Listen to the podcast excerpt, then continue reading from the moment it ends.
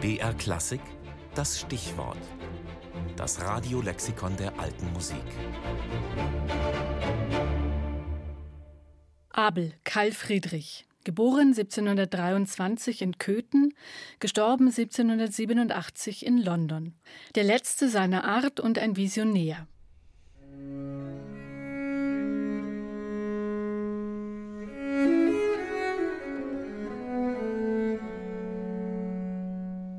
Dass Karl Friedrich Abel das Gampenspiel erlernt, liegt nahe.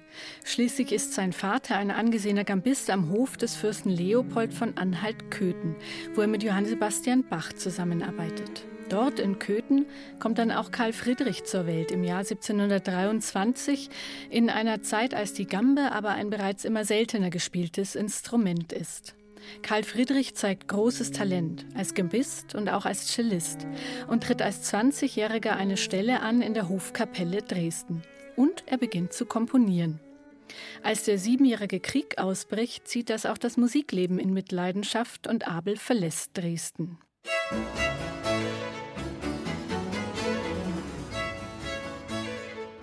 Abel geht auf Reisen, besucht Mannheim, Regensburg oder auch Frankfurt. Dort ist er Gast bei einer angesehenen bürgerlichen Familie.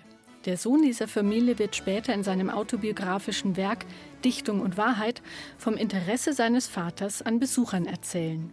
So ungerne er sonst auch was Ungewohntes im Haus duldete, so übte er doch Gastfreundschaft, besonders an Künstlern und Virtuosen. Wie denn Abel, der letzte Musiker, welche die Gambe mit Glück und Beifall behandelte, wohl aufgenommen und bewirtet wurde.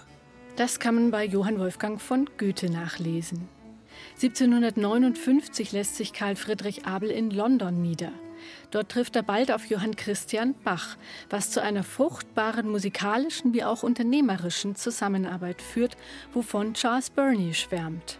Bach und Abel taten sich zusammen und boten um 1763 ein Abonnement für wöchentliche Konzerte an.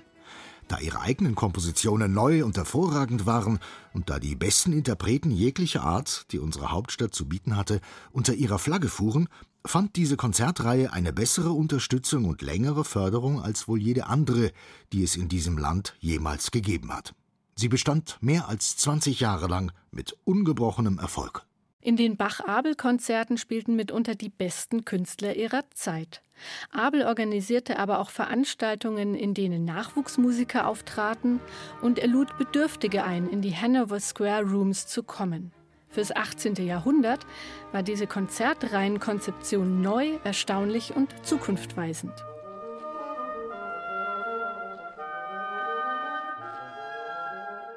Karl Friedrich Abels Kompositionen zählen zu den schönsten der Frühklassik.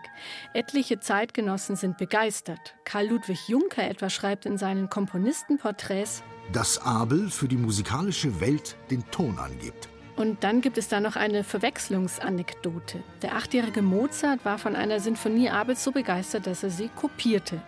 Abels Sinfonie, Opus 7 Nummer 6 in S-Dur, existiert also in Mozarts Handschrift und wurde fälschlicherweise lange für ein Werk des jungen Wolfgang Amadeus gehalten.